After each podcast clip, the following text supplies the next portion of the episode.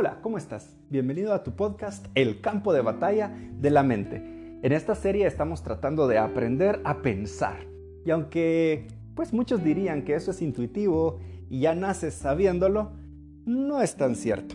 Joyce Meyer escribió un libro que se llama El campo de batalla de la mente y nos ayuda a descubrir que pensar es un proceso que demanda esfuerzo, demanda intencionalidad.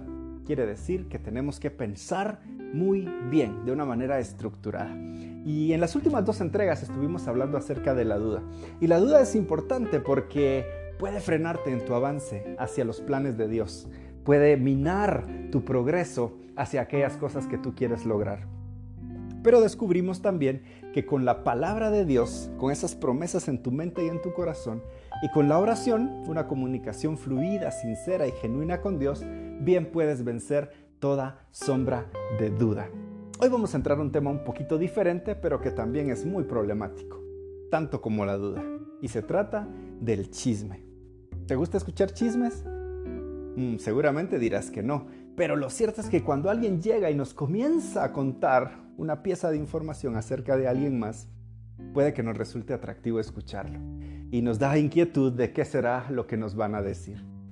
¿Qué sucedería si ese chisme fuera acerca de ti?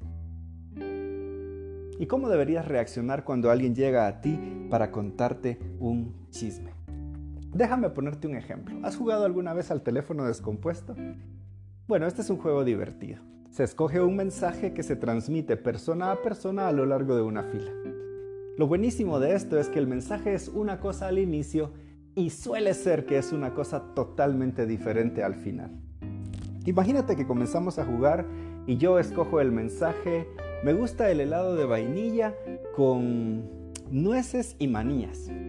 Ah, es un mensaje sencillo, pero a lo largo de la fila, este mensaje va cambiando y va sufriendo daño 1, 2, 3, 5, 10, 15 personas. Y mientras más personas sean, más se distorsiona el mensaje.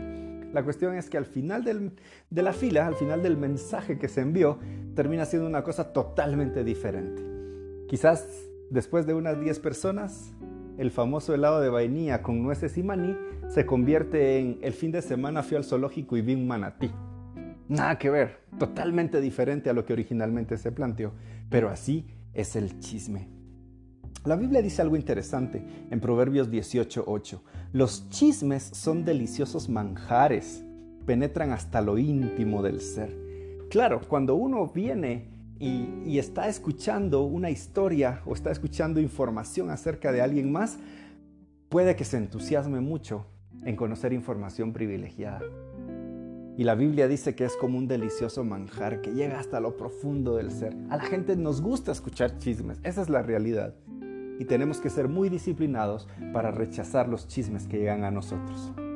Proverbios 18:7 dice, el primero en presentar su caso parece inocente, hasta que llega la otra parte y lo refuta. ¿Qué quiere decir eso? Que cuando primero oímos una historia nos parece cierta. Y después cuando alguien nos dice que no es cierto, uy, ahí nos pegamos un gran susto. Ahora, ¿cuál debería ser nuestra reacción frente al chisme?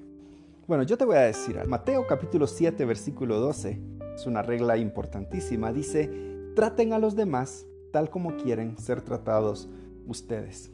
¿Qué te parecería si la próxima vez que alguien venga y te quiere contar un chisme, tú te pones a pensar si te gustaría o no que de ti fuera quien estuvieran hablando? y entonces tomas tu decisión. Creo que lo que harías es decir, no, gracias, no quiero escuchar los chismes. Pero para lograrlo tienes que mantener un estado mental como el que mantenía Jesús. Jesús estaba alerta, observaba las distintas situaciones y sabía la intención con la que la gente se acercaba a él. A veces venían a él los fariseos, con ganas de poner una trampa solamente, y él los podía ver muy bien.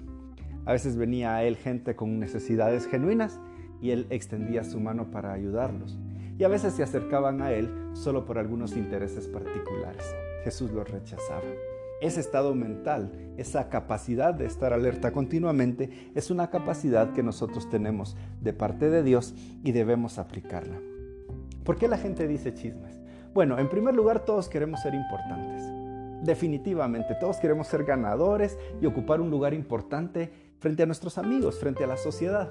Y el chisme parece ser un camino fácil para lograrlo, porque contar información privilegiada acerca de alguna cosa o alguna persona resulta muy atractivo para muchas personas. Entonces, al chismoso hay muchos que le ponen atención y eso lo hace sentirse importante, lo hace sentirse contento al respecto. Otra de las razones por las cuales queremos también contar chismes es para ser populares. El contar chismes o el decir cosas o el ser el primero que sabe algo acerca de otra persona suele dar popularidad. A las personas alrededor les encanta escuchar estas cosas. Bueno, recuerda que la Biblia decía que es como un delicioso manjar. ¿Y a quién no le gusta disfrutarse un delicioso manjar? Entonces suele ser que los chismosos están rodeados de personas y son populares. Ahora, el problema de esto es que estás caminando con la corriente. Estás circulando en la dirección en que circulan todos los demás y el fin no parece muy bueno. Es genial ser tú mismo, así que salte del montón. Piensa como piensas tú. No pienses como piensan los demás. Dios te ha dado una identidad y una capacidad de ser independiente. Además, tú eres único y no necesitas la aprobación de los demás. La aprobación más importante es la aprobación de Dios. ¿Y sabes qué? Ya tienes su aprobación. Juan capítulo 8 versículos 31 a 32 dice, Jesús se dirigió entonces a los judíos que habían creído en él y les dijo, si se mantienen fieles a mis enseñanzas, serán realmente mis discípulos y conocerán la verdad y la verdad los hará libres. El conocimiento de la verdad de Dios debe estar dentro de ti y renovar tu mente con su palabra. Si quieres ser inteligente, tener conocimiento, saber cosas, hazlo entonces desde la palabra de Dios. Conócelo y tendrás el verdadero poder. Por eso es bien importante que conozcas a Jesús. Si no lo conoces muy bien, puedes explorar acerca de Él en la Biblia. Los evangelios cuentan muchas cosas que Él hizo, muchas acciones que Él tomó, muchas actitudes que Él tenía y desde ópticas distintas. Mateo lo vio desde un ángulo, Marcos desde otro, Lucas desde otro y Juan desde otro. Y si aún quieres complementar más, puedes leer los hechos de la Biblia, Puedes leer las cartas de Pablo, siempre encontrarás elementos que transmitió Jesús y así le podrás conocer mejor.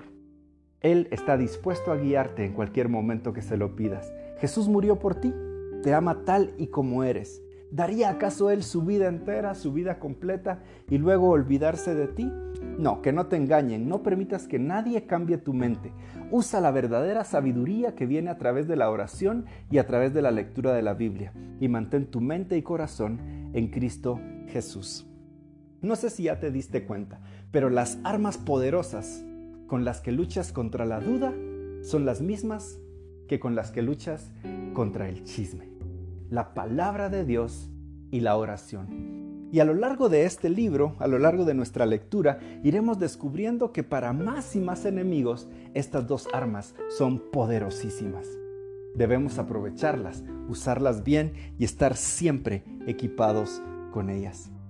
Ahora bien, si tienes muchas ganas de compartir alguna noticia, entonces comparte las buenas noticias. Tú has sido llamado a hacerlo. Deja a alguien más el chisme, las malas noticias y los pensamientos equivocados. Tú no los necesitas. Que tu luz brille por donde quiera que vayas. Nos vemos en la próxima entrega de este podcast El campo de batalla de la mente. Hasta luego.